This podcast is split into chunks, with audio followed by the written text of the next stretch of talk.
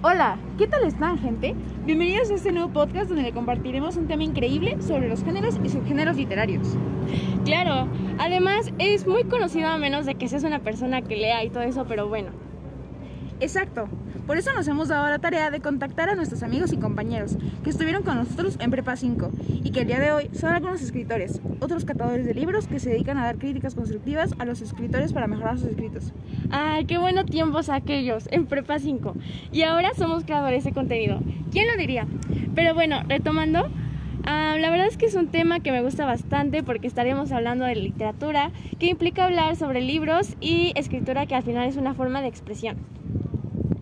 Y es que hay divisiones, géneros y tipos que cuando escuchas que lo mencionan, crees que ya sabes de qué trata, pero ¿qué también las conoces, eh?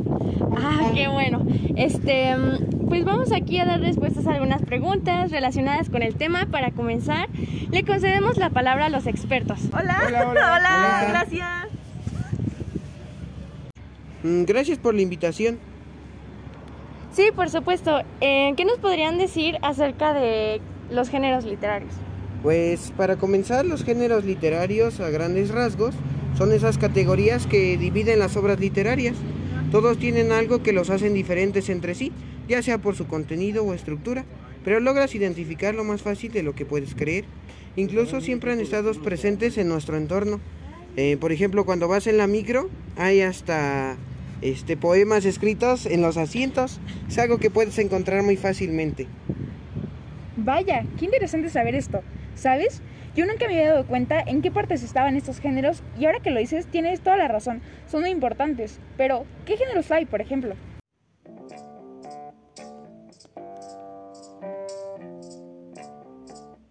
¿Qué hay, gente? Yo soy Fer, experta con un doctorado sacado de Wikipedia en el género épico narrativo.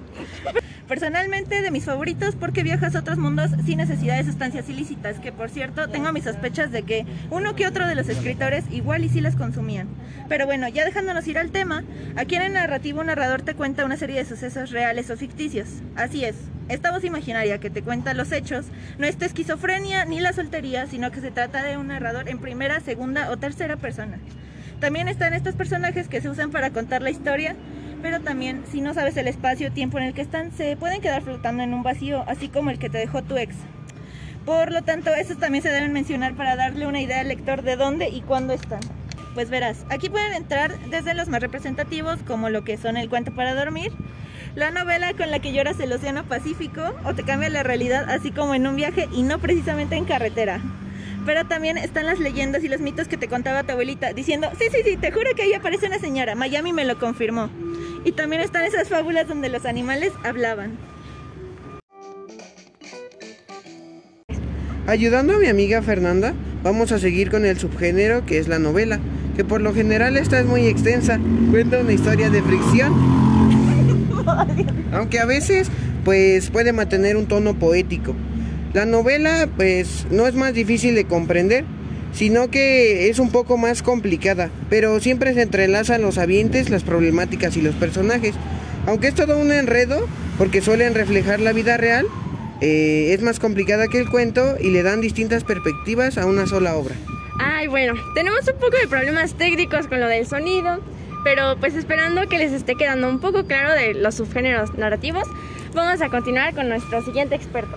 Eh, hola, me llamo Roberto y para hablar del cuento, este es un género de- igual de narrativo, el cual es un poquito más breve que la novela, en, el cual se narran hechos ficticios. Creo que son una parte importante de la infancia de cualquier niño, y aunque en ocasiones sus verdaderos orígenes es muy turbio y arruina al, al andar de curioso, los cuentos siguen una cronología de los hechos y se tratan de personaje principal, personajes secundarios, exclaman una virtud o un vacío. Igualito como cuando te decían los siete pecados capitales de las Blancanieves.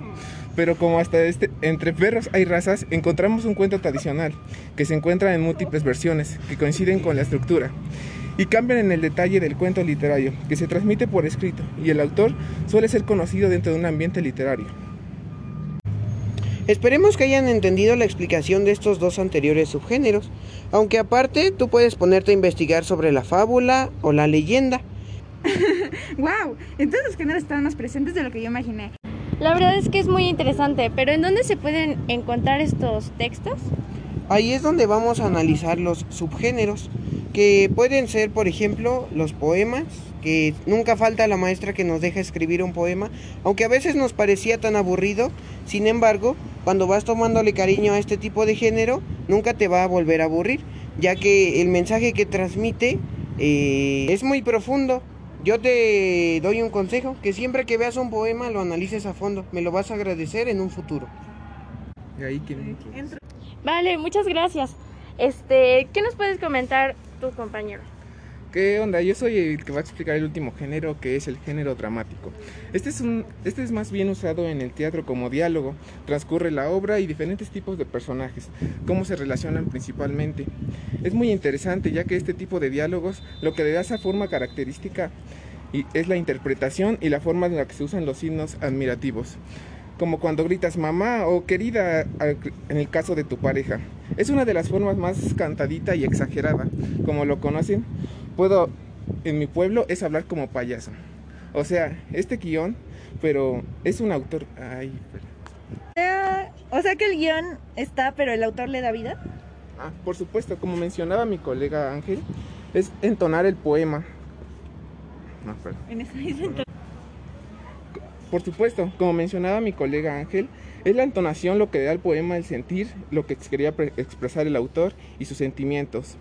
El subgénero dramático también tiene otros tipos de subgéneros, los cuales son el teatro, la tragedia, el drama y la comedia. Esta última es la más usada en los videos que se ven ahora en la actualidad entre los jóvenes. La comedia es la manera más sencilla de entender el arte. Y este fue el podcast creado por parte del equipo 3, conformado por María José Acosta López y Andrea Ambrosi Martínez como parte de las presentadoras del podcast. María Fernanda Dorasco Mendoza como una de las expertas en el género narrativo con doctorado en Wikipedia. José Ángel Montero Castro como uno de los expertos en el género poético y Roberto Ramírez Hernández con el género lírico. Muchas gracias, nos vemos pronto.